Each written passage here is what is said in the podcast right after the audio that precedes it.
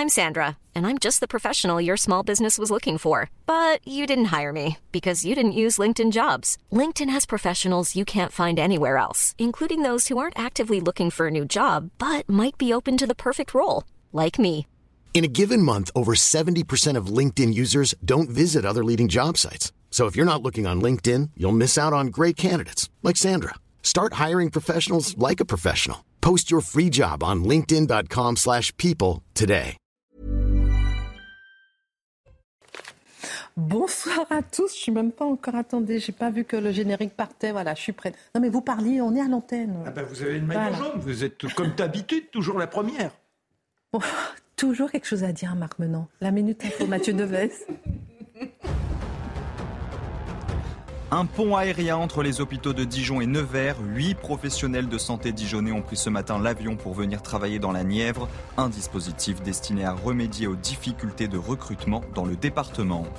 Emmanuel Macron annonce le déploiement d'exosquelettes dans chaque département dès le mois de juillet. Cet équipement permet à des patients souffrant de lésions cérébrales ou de la moelle épinière de réapprendre à marcher. Le chef de l'État a aujourd'hui visité le centre Station Debout qui dispose d'un exemplaire de cet équipement à Paris. Et puis plus de 65 000 déplacés ukrainiens ont été recensés en France l'année dernière. Selon le ministère de l'Intérieur, 75% sont des femmes. Les mineurs ne sont pas comptabilisés. Les déplacés ukrainiens bénéficient notamment d'une aide à l'hébergement ou d'une prise en charge des soins médicaux.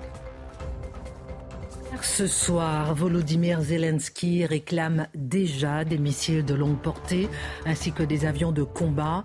Le président ukrainien demandait des chars qui lui ont finalement été promis par la Pologne, Finlande, l'Allemagne, les États-Unis. Plus de 4000 pièces d'armes, d'équipements militaires, avions ont été fournis. Mais jusqu'où doit-on suivre Volodymyr Zelensky? Quelle est la prochaine étape? Est-il insatiable? L'édito de Mathieu Bocoté. L'auteur de l'attaque à la machette dans deux églises en Espagne était en instance d'expulsion.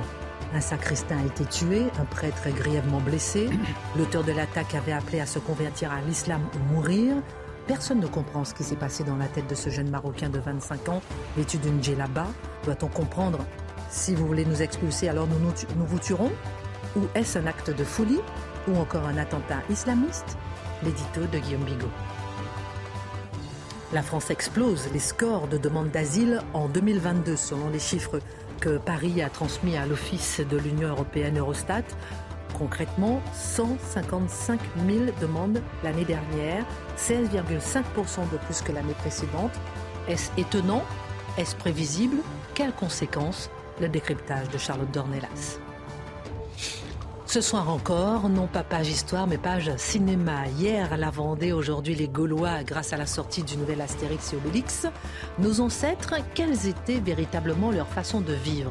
Peut-on trouver quelques éléments d'exactitude dans les histoires d'Astérix et Obélix? Marc Menon raconte. Et puis la journée de la mémoire des victimes de l'Holocauste sera célébrée demain pour la première fois.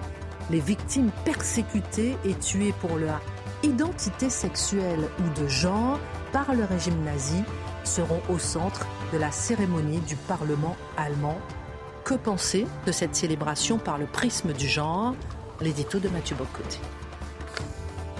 Une heure pour prendre un peu de hauteur sur l'actualité avec nos mousquetaires, c'est maintenant.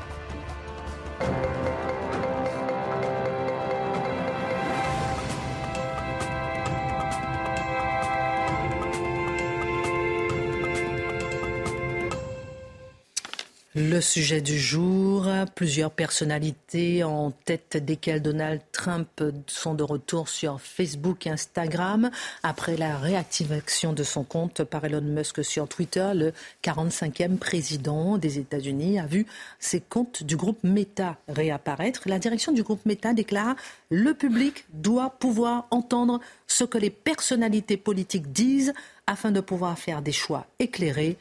Voilà le sujet sur lequel j'ai envie de vous entendre ce soir. Peut-on entendre tout le monde? A-t-on C'est la le droit? découverte de la liberté. La découverte de la liberté pour certains. Vous allez bien? Pas vous, Marc Menon, si vous êtes toujours en forme. Ma belle Charlotte Très bien. Mon Guillaume Oh, très très bien. Toujours bien. Oui, tout. Qui parle de paix? Où en est-on de la recherche du consensus pour la paix en Ukraine? L'Occident a décidé de fournir des chars de combat après ces demandes. Pologne, Allemagne, Finlande, États-Unis, peut-être demain la France et le Canada livreront ainsi leurs blindés pour pouvoir mener bataille sur le front russe. Désormais, Volodymyr Zelensky réclame des chasseurs et des missiles longue portée, Mathieu, ce qui nous amène à nous poser la question est-il devenu insatiable? Ah ben, C'est une excellente question qu'on doit se poser. Parce que hier, hier encore, hier en début de journée, la question, c'était la possibilité de mobiliser, de se faire offrir des chars allemands pour aller sur le front russe.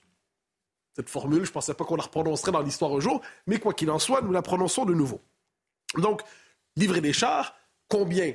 On nous dit pour l'instant, pour nous calmer, quelques dizaines simplement. C'est une forme de geste symbolique, une contribution bénévole à l'effort de guerre des Ukrainiens qui se battent pour nous, apparemment. Or là, soit dit en passant, et si dans quelques semaines on est rendu à quelques centaines, est-ce qu'on change? Quelquefois, vous savez, quand on change la quantité, on change la qualité de la chose. Si on offre quelques centaines, quelle est la signification de la chose? Mais Volodymyr Zelensky considérait qu'il n'en avait pas assez. Et il demande désormais donc des chasseurs et des, avions de chasse et des missiles longue portée. Ce qui, qu'on le comprenne bien, change la nature même des armes qu'on offre à l'Ukraine. On était, la rhétorique jusqu'à présent, c'était armes défensives mais non pas offensives. On comprend que c'est une rhétorique. Une arme peut devenir offensive dépendamment de l'usage qu'on en fait. Mais là, c'est que ça devient très explicite. Et quelle est la fonction donc, de ces armes si Zelensky les obtenait? Et puis au rythme où il fait ses demandes, normalement, il finit par obtenir ce qu'il souhaite. C'est soit la volonté d'engager une, reconquête de la Crimée, ce qui changerait la nature de cette guerre, on ne doit pas l'oublier. Soit tout simplement attaquer directement le territoire russe, ce qui, encore une fois, je le dis, changerait la nature de cette guerre. Alors là, quand on voit ça, on est obligé de faire une pause, en fait, pour savoir, parce qu'on en est rendu assez loin. Qui, il y a un an, aurait imaginé, aurait imaginé que ce conflit, qui est par ailleurs tragique, prendrait cette forme? Je pense qu'on doit faire une petite pause mentale pour voir quel est finalement, comment ont évolué les objectifs de guerre des trois grands camps présents dans cette bataille pour chercher à comprendre où nous en sommes. Et où nous allons. Ah, où nous allons, mais ça, on va, euh, Ce que je constate, c'est qu'on n'aurait pas été capable d'imaginer jusqu'où nous sommes allés jusqu'à présent. Donc, à quoi ça ressemble dans six mois si on demeure dans cette dynamique? Vladimir Poutine et les Russes. Au tout début, on résume, ce qu'on comprend, parce qu'on n'est pas dans la tête des dirigeants, mais ce qu'on comprend, c'était globalement soumettre l'Ukraine, installer un régime allié fantoche à Kiev, ou alors à tout le moins être capable d'occuper tout l'est du pays et rattacher les territoires ethniquement et culturellement russes à la Russie. C'est ce qu'on comprend globalement de sa stratégie, c'était surtout détacher définitivement l'Ukraine de l'univers mental otanien. Ça n'a pas fonctionné, c'est le moins qu'on puisse dire. Mais aujourd'hui, Vladimir Poutine est sur une espèce de double position. Soit conserver un peu des territoires conquis, ou à tout le moins conserver à tout prix, à tout prix la, Crimée, qui devient finalement l'enjeu dans cette guerre. C'est-à-dire si l'offensive passe désormais sur l'Ukraine veut reconquérir la Crimée, c'est interprété par les Russes comme une attaque de leur territoire national. Il faut garder ça à l'esprit. Ce qui ne veut pas dire que c'est bien que la Crimée soit à la Russie peu importe, la question n'est pas là. La question est si les Russes se sentent attaqués sur leur territoire national, ils la bombe. Je le rappelle comme ça, apparemment c'est un détail qui ne nous intéresse plus aujourd'hui. Euh, dans le cas des... Euh, et finalement, et aussi je dirais pour Poutine, sur le plan personnel, c'est pas un détail, c'est sauver la face. Il ne peut pas sortir de cette guerre en ayant été humilié. Parce que le prix de l'humiliation d'un tel régime, la décomposition du régime autoritaire, on sait ce que ça peut donner. Ça peut donner de l'encore pire. Dans le cas de Zelensky, la stratégie, les, les objectifs de guerre ont aussi évolué. On est passé de tenir, tenir, et c'est ce qu'on on peut appeler le courage admirable des Ukrainiens, tenir, tenir, tenir et tenir, mais grâce à l'appui des Occidentaux, qui ont d'abord aide humanitaire, ensuite aide d'armes légères, armes, armes, armes, mais eh le résultat des courses, désormais, c'est la reconquête du pays. Et, et, justement, en ce moment, la question de la Crimée se pose de plus en plus ouvertement. Ajouter une chose là-dedans, l'objectif politique et géopolitique de Zelensky depuis le début, c'est de mondialiser le conflit. C'est de faire en sorte que tous voient dans cette guerre la nouvelle guerre d'Espagne, que tous voient dans cette guerre la guerre où se joue le conflit mondial entre la démocratie et les dictatures, finalement, de d'amener tout le monde à dire ce conflit-là, on est obligé de s'y engager. Et c'est la seule manière pour lui, d'ailleurs, soit en passant, de l'emporter sur Poutine. Ce qui nous Et là, ça va toujours plus loin. Hein. De là, la question est-il insatiable? Parce que s'il veut désormais des armes pour être capable d'occuper le terrain en Russie, c'est un horizon apocalyptique. Les Occidentaux, les Américains, les Européens, officiellement, c'est une seule catégorie. Je ne suis pas certain que ce soit dans les faits. Mais quoi qu'il en soit, au début, On est passé de l'aide humanitaire Ensuite, à cette idée qu'il fallait aider l'Ukraine à se défendre. Maintenant, on est dans le il faut aider l'Ukraine à reconquérir justement les terrains perdus. Et là, désormais, on veut donner presque une force de feu équivalente à l'Ukraine pour être capable de tenir tête et peut-être même de renverser justement le pouvoir russe. Parce qu'il ne faut pas l'oublier, il y a une espèce de croisement. Zelensky a déjà dit qu'il n'y a pas de paix possible avec le régime de Poutine. Dès lors, est-ce que l'objectif de l'Ukraine, c'est de faire tomber Vladimir Poutine? C'est oui, il faut nous le dire. Et si tel est son objectif, est-ce que les Occidentaux partagent cet objectif de guerre qui consiste à avoir une politique du changement de régime à Moscou? Donc, on comprend les éléments. Ajoutez un élément là-dedans qui j'appelle le paradoxe des premiers temps de cette guerre. Il y a un an, c'était quoi l'enjeu? C'est est-ce que, est que l'Ukraine va rejoindre l'OTAN, oui ou non? les Américains, on comprenait qu'ils y étaient plutôt favorables. L'Allemagne, la France, pas du tout. L'Ukraine le désirait. Et la Russie en avait peur. Mais il y a une forme de paradoxe qui s'est opéré dans cette année. C'est comme si finalement l'OTAN avait annexé symboliquement l'Ukraine au terme de cette année, parce qu'on se sent solidaire de l'Ukraine, on se sent obligé à l'endroit de l'Ukraine, comme si l'Ukraine était déjà membre de l'OTAN. Alors qu'il y a un an, elle ne l'était pas. Aujourd'hui, politiquement, politiquement, nous faisons comme si l'Ukraine est déjà dans l'OTAN. Donc, regardons la situation, voyons la question des armes évoquées. Tout cela semble nous échapper, mais, euh, mais apparemment, on devrait être paisible. Alors, est-ce que je me trompe, Mathieu, si je dis qu'au fil des semaines et des mois, les questions interdites autour de cette guerre se sont multipliées? Alors là, si vous permettez, je vais poser une question aussi qu'on ne pose pas, dont personne ne parle, enfin, peut-être pas suffisamment, la corruption en Ukraine. Ah ben oui, ça, c'est une question qui revient en boucle. Donc, lorsqu'on en parle parce qu'on est obligé d'en parler, on la juge non pertinente. Donc, dès lors, lorsqu'on est obligé de la mentionner, lorsque l'Ukraine passe du statut de démocratie libérale admirable à un pays qui avait quand même plus de problèmes intérieurs qu'on le reconnaisse, ce qui n'est pas une raison pour l'envoyer, soit dit en passant, eh bien, euh, là, on dit, ah, mais ça compte pas. Ça compte pas, c'est secondaire. Bien que les nouvelles... démissions. Ah oui, démissions, bien sûr, puis enrichissement des uns des autres, tout ça fait partie de l'enrichissement d'une élite qui était euh, peut-être pas exemplaire sur le plan des mœurs démocratiques. Disons ça comme ça. Mais ce qui est fascinant avec l'Ukraine en ce moment, c'est que la simple fait de poser quelques questions sur le récit médiatique dominant vous vaut accusation de philo-poutinisme, de pro-poutinisme, d'être finalement euh, euh, un, agent russe. Et, je, note, hein, dans d'excellents sites qui suivent cette guerre et qui nous fournissent des informations intéressantes avec des gens intelligents, ils nous disent, si vous posez la moindre question, votre question n'est rien d'autre que le masque d'un engagement que vous n'assumez pas. Lorsque vous dites, par exemple, oui, mais ça pourrait, ça pourrait exploser, guerre nucléaire, engrenage, co-belligérance, ce ne sont plus des questions légitimes à poser sur le cours des choses, c'est vu comme un esprit défaitiste. Alors, je donne quelques exemples de ces questions qu'il n'est plus permis de poser. L'intérêt des USA là-dedans. C'est très bien que les, les, Américains participent à la défense de l'Ukraine, mais est-ce que les Américains ont un intérêt particulier dans cette guerre en ce moment? Est-ce qu'ils en profitent pour réaffirmer leur emprise sur l'Europe à travers l'OTAN et retrouver un rôle qu'ils avaient presque abandonné en Europe? L'intérêt national de chaque pays. On nous dit sans cesse l'intérêt de l'Ukraine, c'est l'intérêt de la France. L'intérêt de l'Ukraine, c'est l'intérêt de l'Allemagne. L'intérêt de l'Ukraine, c'est l'intérêt du Canada. Ben, je suis pas certain. Je suis pas certain que la France et l'Allemagne, par exemple, aient intérêt à voir s'installer une guerre durable de haute intensité en Europe. Mais c'est comme si l'intérêt de la France, par exemple, se dissolvait dans l'intérêt d'une forme d'un Occident fantasmé qui prend ses ordres quelquefois à Washington la démesure de Zelensky, on en a parlé. Certes, certes, néo-Churchill, mais est-ce qu'il n'y a pas quelquefois chez lui une forme d'ubris? Est-ce qu'il ne s'est pas laissé emporter par son personnage? Rappelez-vous, hein, en un mot, rappelez-vous lorsque ce missile est tombé en Pologne. Et on s'est tous demandé, mais est-ce que ça vient de basculer? La réaction de Zelensky avant même l'enquête, c'était de dire, regardez, c'est la preuve que les Russes attaquent la Pologne, il faut contre-attaquer à grande échelle. Puis une dernière question sur le mode qu'on ne peut pas poser ces temps-ci. Imaginons, imaginons que demain, demain, la Chine attaque Taïwan. Est-ce qu'au nom de la défense des démocraties, la France doit dire ben, attaquer Taïwan, c'est attaquer la France? Est-ce que l'Allemagne doit dire attaquer Taïwan, c'est attaquer la France? Jusqu'où la rhétorique de la défense des démocraties peut-elle s'appliquer? Est-ce qu'il n'y a pas des limites? Et de l'autre côté, oublie de la question arménienne, si on considère que c'est une question secondaire, parce qu'apparemment, l'Arménie, ce n'est plus l'Europe. Dernière question peut-être euh, rapidement, comment réagit l'opinion publique? Le premier réflexe, il faut le redire, un réflexe de solidarité naturelle avec l'Ukraine, évidemment. Mais il y a aussi, je crois, je crois, une forme d'exaspération devant le jusqu'au boutisme zelenskiste. Appelons ça comme ça. Et là, je pense qu'aussi, on commence à comprendre que deux rhétoriques se répondent et sont étranges. On nous parle beaucoup des nationalistes religieux très radicaux euh, à Moscou qui voient ça comme une guerre de civilisation contre l'Ouest décadent.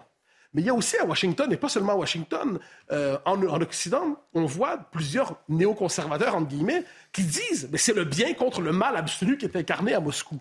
Est-ce que véritablement cette rhétorique qui veut que des deux côtés, c'est présenté comme une guerre religieuse contre le mal absolu, est-ce que c'est véritablement une manière de retrouver une paix diplomatique sensée, d'équilibre en Europe? Est-ce que cette rhétorique ne nous pousse pas toujours vers le toujours plus? Et je parlais des questions vaguement interdites tantôt vous savez, la question de la, guerre nucléaire, la possibilité de, de l'escalade jusqu'à la guerre nucléaire, on traite ça désormais comme une question de fâcheux pro-poutiniens qui se cacheraient derrière la peur de la bombe pour ne pas vouloir être solidaires des Ukrainiens. Non, c'est très sérieux la possibilité de l'escalade nucléaire dans tout ça. On ne sait jamais à quel moment ça bascule, mais on sait qu'on est dans un scénario où un moment de bascule comme celui-là peut arriver. Mais apparemment, si vous confessez une telle inquiétude, vous êtes pro-poutinien, mais quelle sottise. J'ai vu que vous avez envie de réagir peut-être sur la corruption. Pas que, hein, mais j'ai vu que. C'est-à-dire que. Parce que c'est l'un des pays les plus corrompus. On n'en a pas beaucoup parlé, je trouve. Bah, en réalité, la sociologie, euh, l'origine des, Ukrainiens et des Russes est très comparable. Leur mode de fonctionnement est très comparable. Donc vraiment, il y a, il y a quelque chose qui s'est produit, une espèce de prise de contrôle par le monde occidental de l'extérieur. Il n'y a qu'une partie de l'Ukraine qui est totalement distincte du monde russe, qui a appartenu à l'Empire austro-hongrois, qui est la Galicie. Mais pour le reste, c'est vraiment un univers qui se comporte avec la même corruption d'ailleurs que la Russie. La même. Personne ne comprend ce qui s'est passé dans la tête de l'auteur de l'attaque à la machette dans deux églises en Espagne hier. L'homme était en instance d'expulsion, il a tué un sacristain et grièvement blessé un prêtre. L'auteur de l'attaque avait appelé à se convertir à l'islam ou mourir. Pourquoi, euh, Guillaume Bigot, après avoir bu votre café, pourquoi une cible chrétienne Le parquet a ouvert euh, la piste terroriste, une enquête sur la piste terroriste. Quelle est la logique à l'œuvre derrière ce qui ressemble fort à un attentat islamiste? D'abord, Christine, il ne faut pas aller trop vite en besogne. Il n'y a que l'enquête qui pourra éclairer vraiment cette, cette affaire de bout en bout. Mais force est de constater que ça ressemble quand même à un schéma assez classique d'attaque djihadiste. D'abord parce que la cible euh, un sacristain, un prêtre deviennent malheureusement des cibles habituelles. On le sait en France, où euh, il y a eu père Hamel qui a été égorgé en 2016, où il y a eu euh, un sacristain d'ailleurs et deux paroissiennes à Nice qui ont été égorgées en 2020. Le mode opératoire, lui, est aussi classique. Il est presque signé. L'utilisation d'une arme blanche pour égorger l'infidèle. Voilà, c'est quelque chose d'assez traditionnel, malheureusement, pour les djihadistes. Ensuite, on a eh bien, l'assaillant, le profil de l'assaillant, il est là aussi classique dans des attaques djihadistes. C'était un Marocain de 25 ans, normalement était expulsable depuis le mois de juin en Espagne, mais évidemment, l'Espagne fait partie de l'Union européenne, ce, paradis euh, où il y a un état de droit. Vous savez, un état de droit, c'est-à-dire euh, un système post-démocratique et, assez masochiste, il faut dire, où euh, on ne peut rien faire contre les méchants, pour reprendre le vocabulaire gouvernemental. disons que le terrorisme islamique, il nous surprend toujours. Je pense qu'il a, il a trois logiques. Il y a une logique qui peut être actionnée, c'est vrai, ça existe aussi par des services de renseignement qui peuvent manipuler des groupes de fanatiques islamistes, ça existe. Dans ce cas-là, l'attaque est tellement, d'une certaine façon, artisanale et limitée que ce serait vraiment absolument aberrant que ce soit le cas. On a également des organisations assez structurées. Al-Qaïda, l'État islamique, c'était les, les, plus connus. Euh, là, il en existe en Espagne. Il y a indiscutablement des tas de cellules terroristes. Par exemple, le terroriste du Thalys, le terroriste de l'hypercacher, euh, le terroriste euh, de l'attentat de Bruxelles, du musée juif, mais aussi les, terroristes du 11 septembre, avec des cellules qui étaient installées en Espagne. Donc l'Espagne, c'est un pays où il y a des cellules de ce type-là, de grandes organisations. Mais il se peut aussi qu'il s'agisse d'une initiative individuelle. Et quand on dit individuelle, n'est pas le fameux loup solitaire, c'est jamais solitaire. L'islam n'est pas du tout une religion euh, individuelle ni individualisme d'ailleurs, et le djihadisme fonctionne par imitation. Donc par construction, on peut dire que ces gens-là ne sont jamais seuls. Quelle est la logique, euh, le sens profond euh, de ces assassinats de chrétiens, de prêtres, aux yeux de djihadistes? Est-ce que ce n'est pas surprenant de chercher justement à convertir en massacrant? Si, ça c'est vraiment quelque chose de très important à comprendre parce que nous, on projette sur l'islam en général et même sur ces, visions extrémistes de l'islam, euh, la conception, on va dire, chrétienne de la religion. Pour nous, qu'est-ce que c'est Dieu? Dieu, il est bon, Dieu, il est avec les faibles, Dieu est avec les doux, Dieu, il s'est fait homme, Dieu, il été supplicié, les derniers seront les premiers, il y a un retrait du politique, on ne veut pas le pouvoir. Mais ce n'est pas du tout la conception euh, islamique de la religion, qu'il s'agisse d'ailleurs d'une vision, euh, on va dire, raisonnable de l'islam ou d'une vision extrémiste. C'est pas du tout cette, religion-là dont on parle. C'est-à-dire que le djihadisme, lui, pour commencer, ça nous surprend beaucoup, il veut pas du tout convertir par l'exemple, un peu comme les martyrs, vous savez, de, de l'Empire romain. Non, il veut convertir par la, par la terreur, en fait, par la peur. Et pourquoi ils tuent Ils tuent d'abord parce qu'ils veulent aller au paradis, parce que la religion leur dit si vous tuez l'infidèle, vous allez au paradis. Mais c'est quelque chose qu'on ne comprend pas. Erreur 404 pour le monde chrétien, on ne comprend rien. Ensuite, pour les infidèles, euh, bah oui, euh, plus on leur fait peur, ils vont se soumettre. N'oublie pas que l'islam veut dire soumission, c'est la traduction littérale. Ensuite, bah, pour la cause, l'idée c'est la stratégie de la guérilla. Il va y avoir un jour ou l'autre une riposte euh, contre les musulmans modérés, et à ce moment-là, eh bien, ça va entraîner une révolution islamique. Ce qui est intéressant, c'est de s'arrêter un instant sur le fait que cette révolution, justement, elle ne vient pas parce que personne ne s'en prend aux musulmans. En fait, personne ne fait l'amalgame. L'amalgame, c'est typiquement un vocabulaire d'islamiste. Les islamistes ne parlent que d'amalgame, justement. Et nous, en fait, il y a un phénomène qui est étrange, c'est que pourtant ça marche. Mais ça ne marche pas pour les raisons que veulent les islamistes et ça ne marche pas pour les raisons que les gens qui ne veulent pas d'amalgame pensent, en fait. Pourquoi ça ne marche pas? Et pourquoi ça marche, pardon, de manière contre-intuitive? Parce que plus il y a d'attentats au nom de l'islam, D'accord Et plus il y a de conversion à l'islam, plus il y a d'attentats au nom de l'islam, et plus des musulmans modérés euh, se convertissent à une vision de plus en plus radicale de l'islam. Et ça, c'est complètement contre-intuitif. On ne comprend pas bien pourquoi. Alors, il faut de gratter un peu, de comprendre. Il y a quatre ingrédients au moins. D'abord, il y a le fameux syndrome de Stockholm, c'est-à-dire la capacité euh, de la victime à prendre euh, fait et cause pour son bourreau. Ensuite, il y a la lâcheté. Hein. c'est cette lâcheté-là qui fait que là où on a assassiné Samuel Paty, eh le collège ne s'appellera pas Samuel Paty, parce qu'on a le trouille, on a peur, tout simplement. Et puis il y a aussi une autre peur, c'est la peur de trouver en soi-même les ferments d'une colère, justement d'une révolte. Ah non, vous n'aurez pas ma haine, justement. Et donc, le premier réflexe derrière tout attentat islamiste, c'est immédiatement d'en appeler non pas à lutter contre l'islamisme, non pas à lutter contre le terrorisme, non pas à lutter contre l'immigration illégale de musulmans, non, mais à la lutte contre l'islamophobie. Alors, après l'attaque, d'ailleurs, ça n'a pas manqué en Espagne, mais ce c'est un réflexe absolument pavlovien, programmé à l'avance. Le secrétaire général de la conférence des évêques espagnols, qui s'appelle César García Pagan, avec l'accent s'il vous plaît, a, dit, a tenu à mobiliser la société espagnole contre la diabolisation des communautés. Bah oui, c'est évident, c'est ça qui va se produire. Donc faire passer l'islam pour une victime, alors généralement, vous savez, il y a d'autres réflexes pavloviens, mais ce sont les musulmans qui sont les premières victimes de l'islamisme. Ce qui est vrai d'ailleurs, l'islamisme est très présent dans les pays musulmans. Mais quel rapport avec le schmilblick Dans un pays où il y a pas de il y a très peu de musulmans comme l'Espagne, en quoi, en quoi c'est intéressant de dire ça? Pourquoi il y aurait besoin de justifier la lutte contre l'islamisme? C'est quand même totalement hors sujet.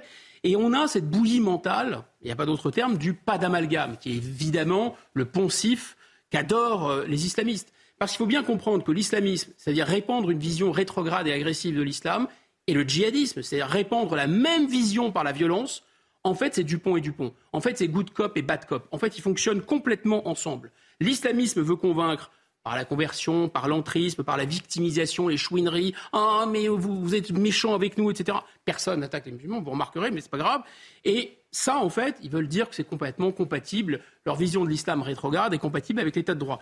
Et puis l'islamisme, eux, on peut dire, ils sont plus pressés. Ils ont la même vision euh, imposer la loi islamique, mais c'est tout de suite et maintenant. Ils le font par la violence. Mais en fait, ce sont quasiment les mêmes. Et tout le monde, en fait, les islamistes comme les djihadistes, s'appuient sur la culpabilité occidentale.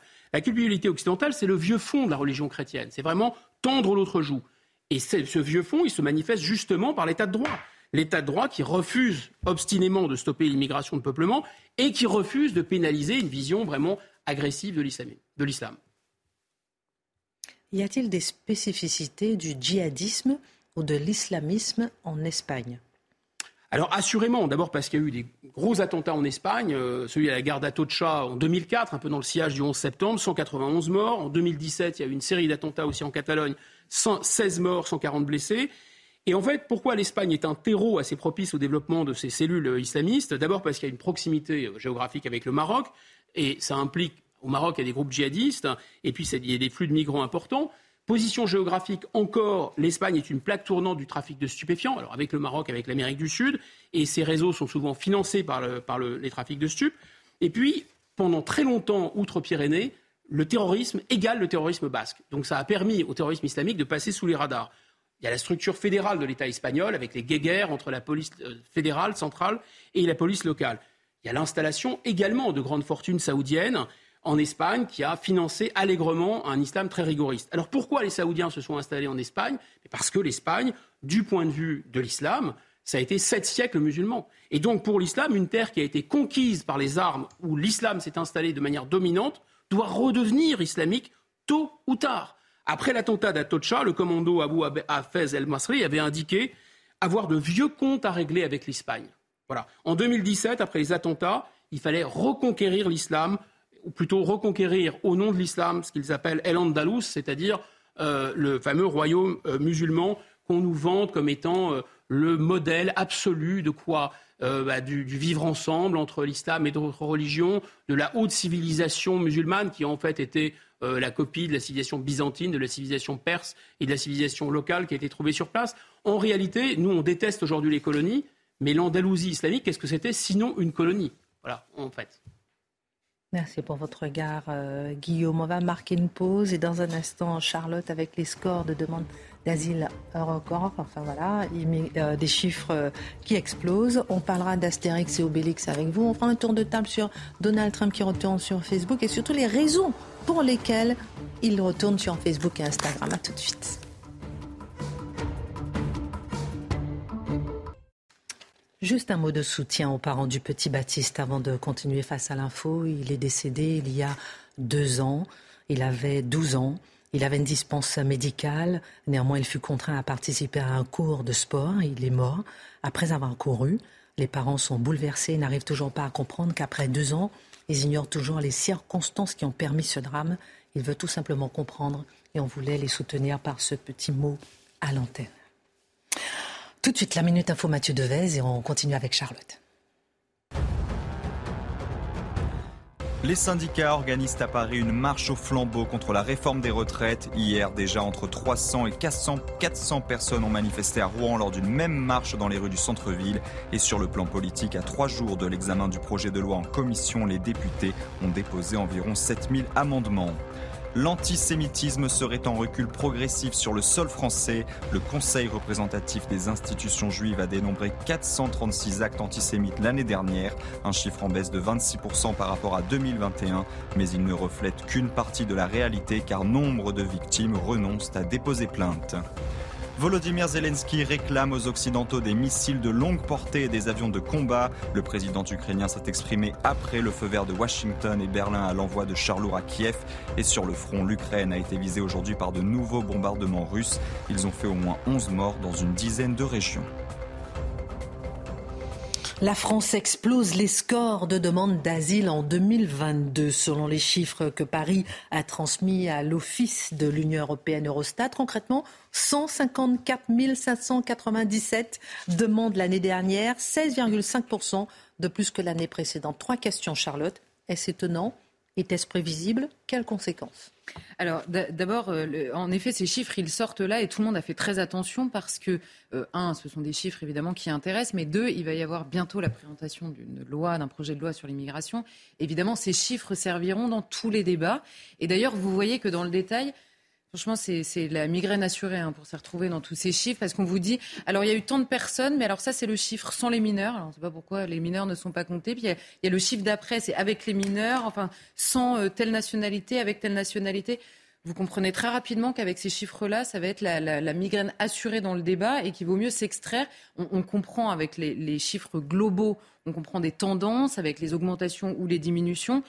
Mais bon, on ne va pas trop s'attarder dans le détail des chiffres parce que euh, ça n'est pas possible. Simplement, euh, la, seule chose, c'est que les premières demandes sont majoritaires, mais on a également tout ce qui, est débouté dans les autres pays de l'Union européenne. Ils se retrouvent en France pour étudier à nouveau leur demande d'asile. Vous savez que dans le droit européen, quelqu'un qui est en demande d'asile est absolument pas expulsable. Donc plus vous faites traîner, plus vous avez un risque d'installation évidemment euh, dans le pays et donc d'expulsion impossible. Donc vous avez ces Dublinés qui sont déboutés ailleurs et qui viennent en France, ou alors tout simplement parce que leur dossier n'a pas été traité dans le premier pays et qu'ils viennent directement en France. Et alors au niveau européen, on a euh, toutes les nationalités dans l'ordre, enfin par grosseur dans l'ordre d'arrivée. Et alors en France, on apprend que en premier lieu, ce sont les Afghans. Alors les Ukrainiens, c'est un peu à part parce que c'est une protection euh, automatique, mais qui est temporaire. Vous savez, c'est assez spécial. Mais en France, donc sur les nationalités, les Afghans sont en premier, mais ensuite on a Bangladesh, Turquie, Géorgie et Congo sur les demandes d'asile. Donc très directement, si tous ces pays-là peuvent participer de la demande d'asile, globalement, le monde entier peut participer de la demande d'asile. Ce ne sont pas des pays essentiellement connus pour une guerre aujourd'hui, excepté évidemment l'Afghanistan. L'Afghanistan, si vous permettez, rappelons que 91%, si ma mémoire est bonne, ce sont des hommes. Ah oui, alors ça, oui, c'est essentiellement des hommes. Et d'ailleurs, euh, en Afghanistan comme ailleurs, euh, c'est majoritairement des hommes. Et on apprend dans ce, on en avait déjà parlé, on apprend dans ce rapport que l'outre-mer est une voie en constante augmentation pour les demandes d'asile. C'est par là que transitent énormément de gens. Donc la hausse est signifiante. Et on comprend année après année que les choses se savent, que le bouche à oreille fonctionne sur le terrain de l'immigration, c'est très clair, puisque les, voies d'accès euh, euh, sont, euh, enfin, augmentent d'année en année. Et on apprend une chose qui, m'a, qui a retenu mon attention, un chiffre. Il y a eu 34 000 sans-papiers régularisés cette année en France et une augmentation sur les salariés régularisés de 29,1%. Donc vous savez, c'était toute la partie humanité du projet de loi euh, de, régulariser les personnes qui travaillent, de régulariser par le travail, eh bien, on constate que c'est déjà le cas en réalité. Euh, euh, donc là, on va faire une loi probablement pour accélérer quelque chose qui existe déjà. Alors, par rapport à vos questions, euh, ce n'est pas étonnant. Pourquoi? Parce qu'on comprend que la France est un pays de destination. C'est ce qu'expliquent euh, tous les, spécialistes hein, qui observent les dossiers. Il y a certains pays en Europe qui sont des pays de transition. La France est un pays de destination, notamment parce que c'est un pays extrêmement attractif sur le plan financier euh, et sur l'aide juridique, sur l'accueil, sur la prise en charge, en clair, par les différentes associations dont on a déjà parlé. Alors évidemment, il y a l'exemple qu'on connaît tous par cœur de l'aide médicale d'État, aide qui est attribuée uniquement aux personnes en situation irrégulière. C'est une sorte de spécificité française. Bon, alors ça, on a 400 000 allocataires en 2022. 400 000 personnes en situation irrégulière qui bénéficient d'une aide financière euh, euh, médicale. En l'occurrence, c'est un milliard d'euros euh, de dépenses quand même. Et s'ajoute à ça les titres de séjour accordés pour soins, donc les personnes qui ne sont pas irrégulières mais qui obtiennent un titre de séjour pour soins. Alors là aussi, c'est une exception française dans le monde qui permet à des dizaines de milliers de personnes étrangères chaque année de venir se faire soigner sans plafond de, dépenses. il n'y a pas de plafond et vous avez un titre de séjour auquel s'ajoute l'aide médicale d'État pour les personnes irrégulières. Donc c'est par exemple, là j'ai pris cet exemple-là sur le soin, mais c'est évidemment extrêmement attractif. Et nos brèches sont connues, on en avait déjà parlé aussi, mais là on apprend que en 2022, le taux euh, de personnes, euh, enfin c'est-à-dire le, nombre de déboutés du droit d'asile parmi les personnes qui rentrent est de 60 c'est un peu euh, en diminution, mais on sait que la, majorité des gens qui viennent faire une demande d'asile sont déboutés, mais tous restent en France. Et ça aussi, ça se sait. C'est pas forcément le cas dans tous les pays. Alors quel coût? Alors là, sur le coût, c'est un peu, euh, c'est pareil. C'est tellement des coûts qui s'additionnent les uns aux autres que c'est très difficile de donner un chiffre global. Mais simplement l'aide aux demandeurs d'asile, donc qui est un, budget qui est alloué pour aider les demandeurs d'asile pendant qu'ils font leur demande d'asile, c'est un budget d'un demi milliard d'euros chaque année auquel s'ajoute l'aide pour les demandeurs d'asile, enfin euh, euh, pour les Ukrainiens cette année. Et là, on est à plus de 50 millions d'euros par mois pour la protection temporaire des Ukrainiens, auquel s'ajoute l'aide financière pour toutes les autres personnes. Ce qu'on comprend globalement, c'est que tout est en augmentation le nombre de demandeurs d'asile, le nombre de personnes régularisées. Alors, le ministère de l'Intérieur a beaucoup communiqué aussi sur le fait que le nombre d'expulsions est aussi en augmentation. Mais d'un côté, on a 155 000 demandeurs d'asile qui rentrent en France et les expulsions sont en augmentation. On atteint 15 000. Vous voyez un peu la différence euh, euh, sur les chiffres bruts, on va dire. Face à l'immigration massive en Europe, la Suède, par exemple, a annoncé euh, vouloir devenir le pays le moins attractif d'Europe. C'est intéressant comme stratégie. L'Irlande, de son côté, demande un report des arrivées en raison d'un manque de logement. Donc elle fait savoir, ça aussi, c'est sa stratégie. Est-ce que, je pose ma question directement, hein, est-ce que ce sont des mesures racistes ou xénophobes? Eh ben, ce sont évidemment ce que certains diront, c'est-à-dire que c'est un rejet de l'immigration. Euh, c'est alors que la Suède nous dit, alors je les cite exactement, hein. la Suède nous dit qu'elle voulait être le pays euh, qui ne serait pas plus généreux en matière d'asile que ce qui est exigé par le droit européen et les conventions internationales. Alors croyez-moi, on est déjà très bien en termes de générosité hein, si on suit toutes les conventions internationales. Mais simplement, ils disent il n'y aura rien de plus, on va suivre à la lettre et rien de plus. Et surtout, on va le faire savoir, notamment par le bouche à oreille. Ils citent ce bouche à oreille qui, en effet, est connu. On avait vu des pays précédemment, notamment le Danemark et la, Norvège, me semble-t-il, qui avaient carrément pris des encarts publicitaires dans les pays d'origine pour dire c'est terminé euh, chez nous. Et l'Irlande, en effet, qui a, euh, alors là, pour le coup, fait savoir, notamment par le biais d'informations diffusées partout dans le monde, qu'en raison d'une pénurie de logements, alors là, c'est une grosse pression populaire hein, en Irlande, en raison d'une pénurie de logements, il fallait reporter l'arrivée. Mais je ne sais pas si on, a conscience du vocabulaire qu'on utilise de manière générale euh, en Europe. C'est-à-dire qu'on demande à des personnes dont on nous explique qu'ils sont demandeurs d'asile, c'est-à-dire qu'ils ont besoin d'urgence d'être accueillis, de reporter leur arrivée dans le pays. Il y a une hypocrisie. Alors, je ne sais pas, soit on ne prend pas le truc au sérieux, soit on a compris qu'il y avait un petit détournement du droit d'asile et que les gens pouvaient reporter euh, leur fuite euh, absolument urgente. Et alors, certains, en effet, diront que c'est raciste ou xénophobe. Alors là, moi, j'ai une question à poser soit ces, personnes fuient en effet une persécution et à ce titre-là sont éligibles au droit d'asile. Auquel cas, l'attractivité, notamment économique du pays, n'a absolument aucun intérêt pour eux. C'est-à-dire que ce n'est pas pour ça qu'ils viennent. Soit ça va réduire le nombre de demandes d'asile, et donc les gens venaient pour autre chose que pour fuir une persécution au péril de leur vie.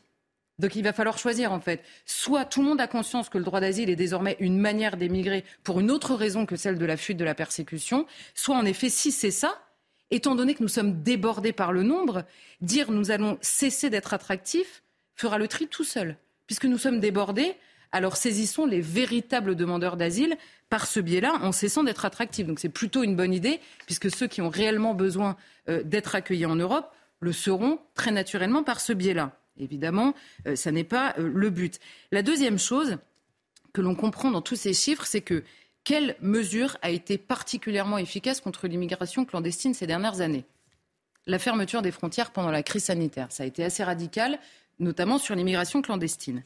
Et alors, qu'est-ce qu'on comprend sur la rhétorique justement habituelle de ces gens-là ont besoin de nous, ces gens-là...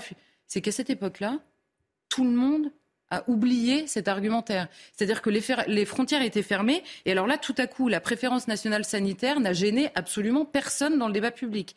Personne ne s'est inquiété de ces personnes qui, en effet, continuent à souffrir dans le monde, de ces personnes qui, en effet, avaient toujours besoin de fuir des persécutions privées ou étatiques. Pourquoi? Parce qu'à cette époque-là, on a jugé que la protection du pays et des pays, de manière générale, sur le terrain sanitaire, était premier dans l'ordre des priorités. Et alors, Deuxième question, pourquoi les difficultés économiques, politiques, culturelles, euh, sécuritaires qui sont dans le top des priorités des Français en particulier et des Européens de manière générale ne priment pas, elles aussi, sur les demandes euh, d'étrangers qui potentiellement veulent venir ici? Finalement, on en revient toujours à la même chose. Il n'existe pas de droit de l'homme à s'installer en Irlande, en Suède, en France ou en Europe nous nous sommes imposés un devoir d'accueil. Ce devoir devrait être second par rapport à la, comment dire, nécessaire réponse des gouvernants français, irlandais, suédois au peuple français, irlandais et suédois. si, nos gouvernants ne sont pas capables de répondre sur le terrain économique, sanitaire, culturel à leur population en premier, alors le reste n'est qu'hypocrisie. Ils n'accueillent pas ou ils accueillent mal et, ils font prendre des risques à tout le monde, à la fois aux personnes qui viennent et à leur peuple en premier. Pour prévenir les arrivées, certains euh, sont tentés euh, de repousser les migrants qui tentent de passer les frontières, ce qui est illégal au regard de la Convention de Genève.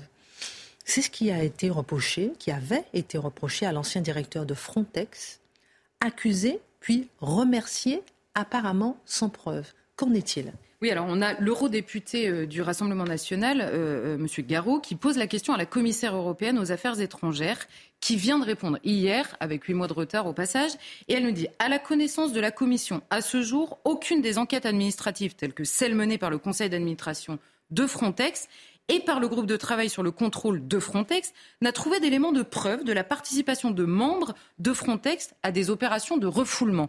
Alors c'est un peu du jargon. En clair, le on a, Frontex, compris. mais Frontex était accusé, en gros, de couvrir les autorités grecques qui auraient repoussé des bateaux en mer Égée vers la Turquie. Mhm. Le patron de Frontex a toujours dit nous n'avons pas participé à ça. Et par ailleurs, ça n'est pas de notre devoir d'aller euh, surveiller la Grèce. Nous sommes une agence de police aux frontières, une agence de soutien aux frontières extérieures de l'Europe, et pas une agence humanitaire qui vient checker si euh, tel ou tel fait correctement les choses. Alors juste pour vous donner une idée, la commissaire nous dit nous n'avons aucune preuve. Croyez-moi bien qu'ils en ont cherché. Hein. On peut leur faire confiance, vu la guerre que c'était. Je relis un tout petit passage de l'article du Monde à l'époque de la démission du patron de Frontex. Partisans d'une ligne dure en matière de gestion des frontières extérieures de l'Union européenne, ils, les dirigeants de Frontex, ont enfermé l'agence dans un mensonge. Les refoulements de migrants en mer Égée n'existent pas. Ils seraient une invention d'ONG soutenue par les Turcs. Une position proche de celle défendue par l'exécutif grec mais aussi par l'extrême droite européenne. Alors là, c'est magnifique, on a tous les mots. Hein. Fake news. C'est ça, exactement, fake news. Mais là, c'est une chronique de Mathieu euh, en, en quatre lignes, c'est-à-dire on a tout. Ligne dure, mensonge, enfermement, extrême droite, tout ce dont on accuse en permanence les gens qui veulent tout simplement reprendre le contrôle de la politique d'immigration, que ce soit en France ou de manière générale en euh, Europe. Et au moment de la démission, on a beaucoup parlé, on a dit il est accusé d'avoir fait ci, fait ça. Bah, euh, là, aujourd'hui, évidemment, cette information, je pense qu'on ne va pas l'entendre beaucoup ailleurs que sur ce plateau. Et qu'est-ce qu'on comprend? Qu'on a un directeur qui a été accusé d'être complice de faits qui, ne sont pas établis. Ça s'appelle une entreprise de déstabilisation entre la Commission européenne, des médias et des ONG. C'est tout. Pourquoi? Parce que le directeur de Frontex, à l'époque, avait posé une question extrêmement claire à la Commission européenne. Il y a deux conventions. Il y en a une qui demande aux pays de prévenir le franchissement illégal de leurs frontières c'est-à-dire d'être garde-frontière. Et il y en a une autre qui interdit de repousser les gens. Et le directeur de Frontex avait dit, excusez-moi, j'ai une question. Qu'est-ce qui prime? Est-ce qu'on doit prévenir le franchissement illégal ou est-ce qu'on doit accompagner ce franchissement puisque nous n'avons pas le droit de repousser les migrants? À ce jour, la Commission n'a toujours pas répondu. On comprend qu'il a été obligé de démissionner par une entreprise de déstabilisation. On l'a sous les yeux. Et croyez-moi, s'il n'y a toujours pas de réponse de la Commission européenne, les chiffres qu'on vient d'étudier ne sont pas prêts de baisser.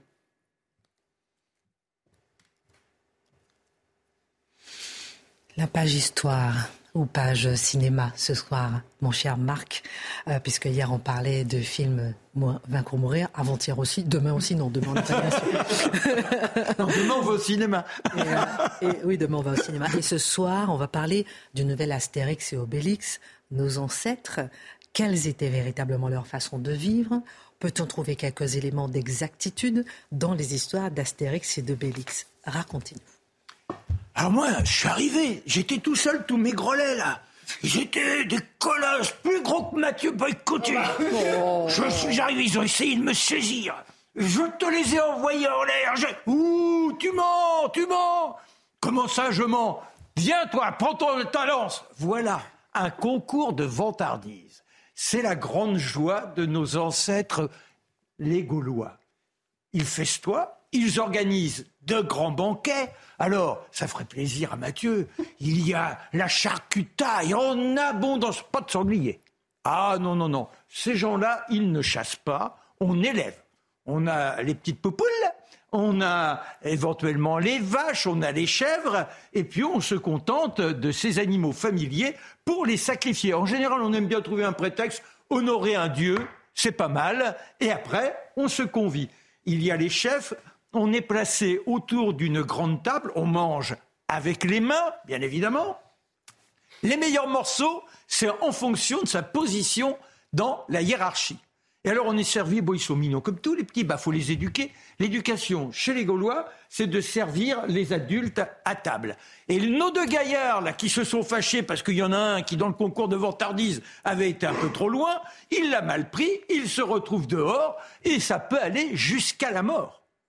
Parce que c'est une question d'honneur. Mais on n'en veut pas à son voisin. C'est un jeu comme un autre. Voilà tels qu'ils sont, bien gaillards. Ce qui leur plaît, c'est la bravoure. Quand ils partent en guerre, uniquement au printemps. Printemps jusqu'à l'été, après, on, est chez soi bien au calme. Et il faudra aussi s'occuper des têtes des ennemis. On ne revient pas, sans rien. Il faut bien un petit souvenir. Alors on est parti avec le char en osier le petit cheval qui galope, à bord, vous avez celui qui est le cocher, et puis l'autre qui tiendra l'élément qui trucide l'adversaire. Et quand on arrive sur le terrain, on hurle, on les terrorise. Non, mais c'est. Alors, on a de la voix, on a de la gueule, quoi. Et ça, c'est les terrifier les uns les autres. Et quand on a pu on extourbir quelques-uns, on prend la tête, on se la met dans le petit char, on rentre à la maison, et les ennemis qui ont été les plus vaillants, ah, on va embaumer la tête. Ah bah oui, on va la garder avec de l'huile d'être, etc.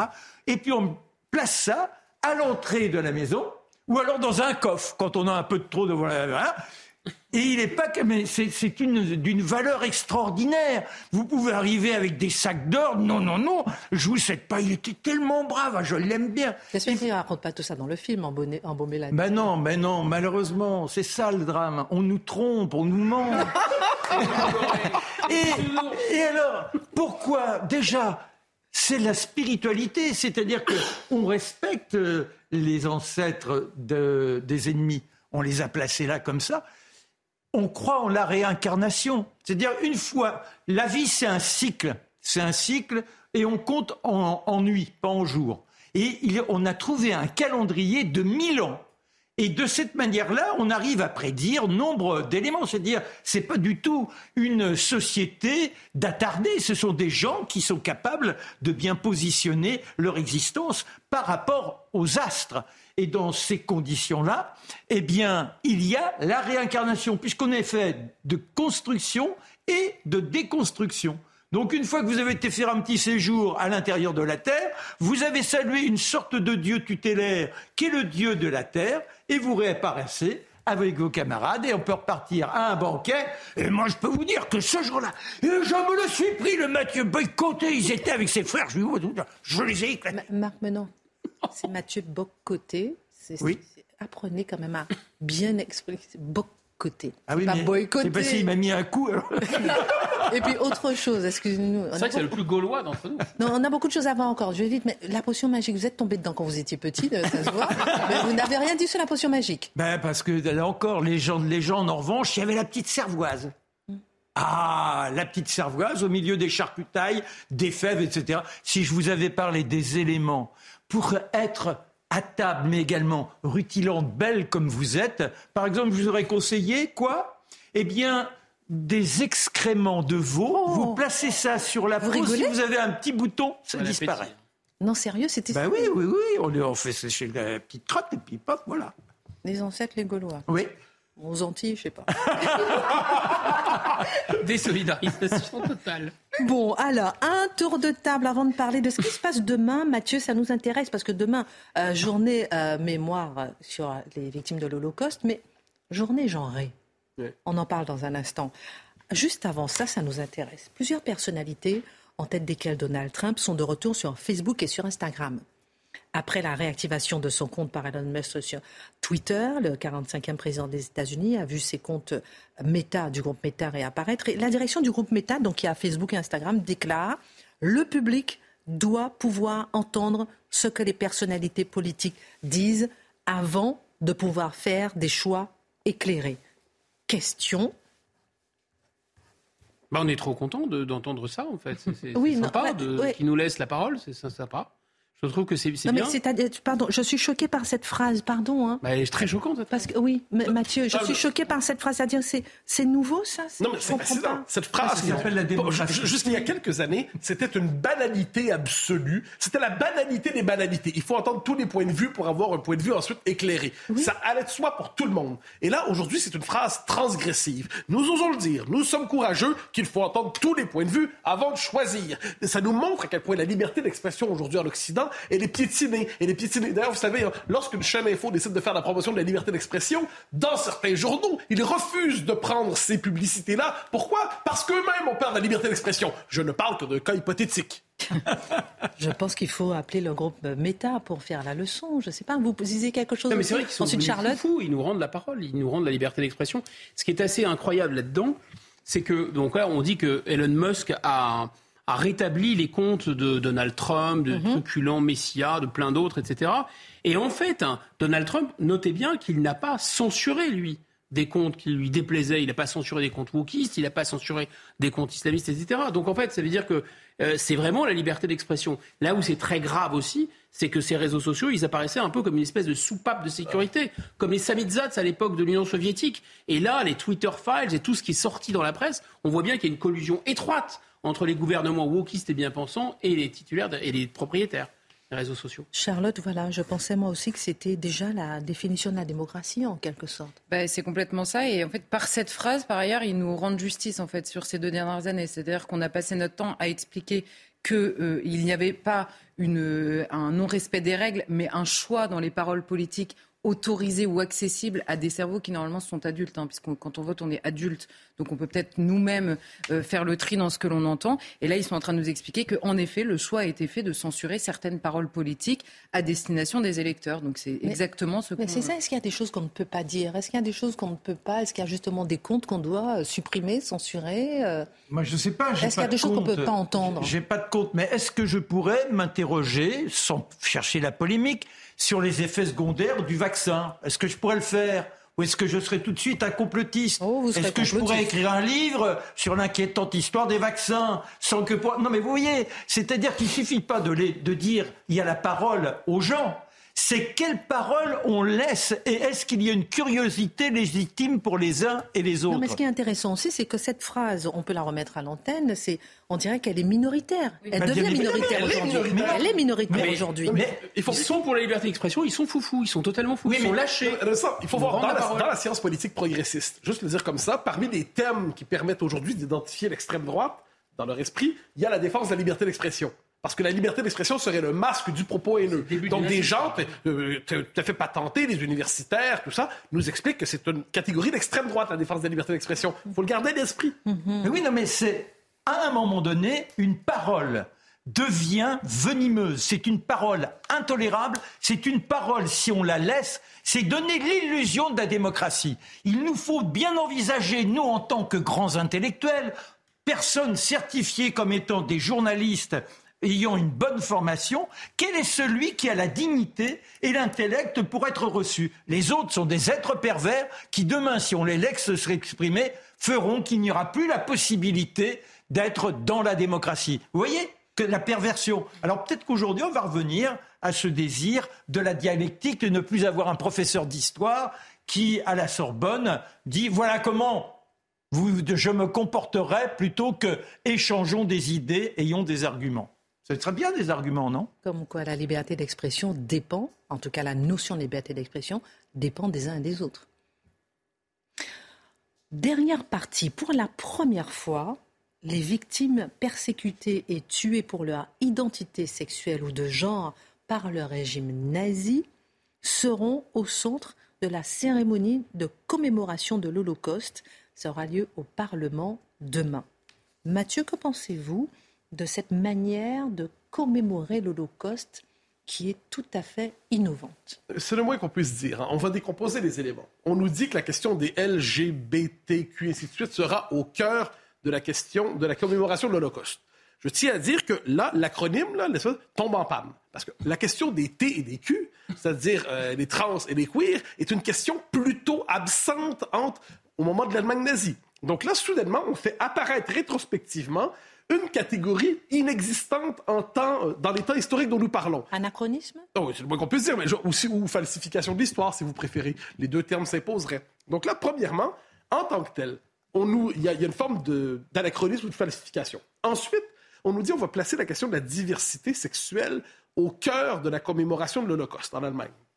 Alors là, je, je me vois obligé de rappeler à ces gens, mais peut-être ils ont oublié, qu'au cœur de l'Holocauste, il s'agit, on va juste le rappeler, d'une entreprise d'extermination programmée, planifiée du peuple juif pour effacer non seulement, non seulement sa présence sur Terre, mais jusqu'au souvenir de sa présence sur Terre, parce qu'on considérait que c'était un poison dont il fallait délivrer l'humanité. Ça, c'est au cœur du nazisme.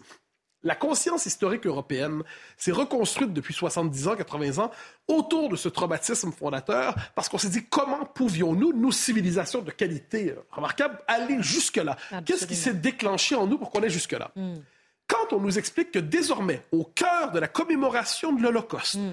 ce ne sera plus l'extermination, le martyr du peuple juif, mais la question des LGBTQ2TI+, eh bien là, je m'excuse, mais on appelle ça l'expulsion du peuple juif de la mémoire de l'Holocauste. Donc, on est dans cette espèce de renversement historique où les Juifs deviennent périphériques d'une histoire dont ils étaient, à ce qu'on en croyait, les, non pas les acteurs, mais les victimes centrales. Mais désormais, ils deviennent eux-mêmes périphériques et presque le temps d'une commémoration, on s'entend. Ils deviennent périphériques et spectateurs de leur propre histoire. Euh, on est vraiment témoin d'une forme de renversement. Et là, on s'entend bien. Je ne dis pas que les homosexuels n'ont pas été persécutés sous le nazisme. Je ne dis pas que les gitans, les, les tziganes n'ont pas été persécutés sous le nazisme. Ça va de Les communistes. Mais, mais, bien sûr, les communistes, les démocrates et tant de gens. Mais le fait est qu'au cœur de l'Holocauste, il y avait quand même l'antisémitisme. Alors, qu'est-ce qu'on nous explique aujourd'hui? Que ça ne doit plus être l'élément central. Qu'est-ce que je retiens de ça? Ben, c'est que c'est vraiment, vous savez, je parle souvent ici du régime diversitaire, hein, de l'idéologie diversitaire. Et bien là, on avait un élément central, un élément de mémoire, un bloc de mémoire qui était essentiel. L'idéologie diversitaire s'empare de tout. Elle s'empare même du souvenir de l'Holocauste. Elle le redéfinit, elle le réécrit, elle le falsifie et elle nous dit désormais, ce sera ça la commémoration. C'est une falsification de l'histoire. Je vous embête un petit peu, mais on ne peut pas faire l'un et l'autre? Mais, mais il faut juste pas mélanger les choses. -dire, si on veut faire une commémoration des, euh, par exemple, des victimes au fil de l'histoire, mm. des, des, minorités sexuelles, ben, très bien, on le fera. Mais à ce que j'en sais, les événements historiques ne sont pas interchangeables. L'Holocauste concerne d'abord, à ce que j'en sais, l'extermination du peuple juif. Eh bien non, désormais, apparemment, ils demain, en fait, on en parlera un peu moins.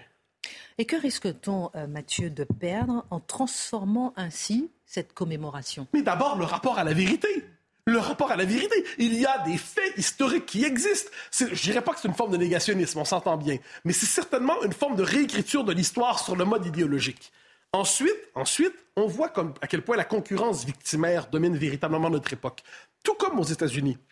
Différentes minorités issues de l'immigration ont voulu s'approprier la mémoire tragique de la minorité noire qui était victime de l'esclavage. Et eh bien là, on disait tous les non-blancs, désormais, tous les non-blancs étaient désormais, devaient projeter leur expérience, en fait s'approprier l'expérience de la minorité noire en disant nous aussi, puisqu'on n'est pas blanc, notre mémoire se raccroche à celle des persécutés de l'esclavage. Non, c'est pas la même histoire. On n'a pas le droit comme ça de s'emparer, de piller la mémoire des uns des autres, comme ça, en disant, moi aussi, je veux mon morceau de la mémoire victimaire. Mais de la même manière, en Europe, puisque la question de l'Holocauste, puisque la Shoah est centrale dans la conscience historique, qu'est-ce qu'on voit? Ben, dès qu'un groupe identitaire victimaire surgit, il dit, moi aussi, je veux avoir accès à ce statut. Donc, c'est la concurrence victimaire, c'est la concurrence des mémoires. Moi aussi, je veux avoir droit à un récit aussi touchant, aussi bouleversant. Donc, s'il vous plaît, reconnaissez-moi, moi aussi, à la hauteur symbolique de l'Holocauste. Mais je m'excuse, mais la réalité des choses à travers cela, c'est tout simplement bannir le souvenir de véritables persécutés. Dans ce cas-là, les Juifs d'Europe, on les aura tués une fois. Si on les tue symboliquement, on les aura tués deux fois. Un an, je passe. Merci Mathieu, merci Guillaume, merci Charlotte. Belle comme tout ce soir. Merci Marc, merci à tous. Tout de suite, la minute. Et n'oubliez pas, à 11h dimanche ah matin, les grands destins. On vous raconte avec Christine Saint-Exupéry et les secrets du petit prince. 11h, midi, dimanche. Merci. Je peux faire mon émission Oui, rendez-vous dimanche 11h. Tout de suite, Adrien Spiteri et, et ensuite Pascal Pro. Excellente fin de semaine. Les expulsions d'étrangers en hausse, elles ont augmenté de 15% en 2022 sur le territoire français, des chiffres publiés par le ministère de l'Intérieur. Dans le même temps, les demandes d'asile ont bondi de 31% par rapport à 2021. La majorité vient d'Afghanistan et du Bangladesh. Autour du Canada d'aider euh, l'Ukraine, quatre chars Léopard 2 vont être livrés dans les prochains jours selon le ministre de la Défense. Une annonce similaire a été faite hier par plusieurs pays occidentaux. C'est le cas de l'Allemagne qui a donné son feu vert pour des chars Léopard. De leur côté, les États-Unis livreront des chars Abrams. Et puis journée d'hommage à Al en Espagne ce jeudi. Plusieurs centaines de personnes se sont réunies. Hier, un sacristain a été tué dans une attaque à la machette. L'auteur présumé est un Marocain en instance d'expulsion depuis juin. Catholiques et musulmans étaient présents sur place. Les appels à la coexistence entre les communautés se multiplient depuis l'attaque.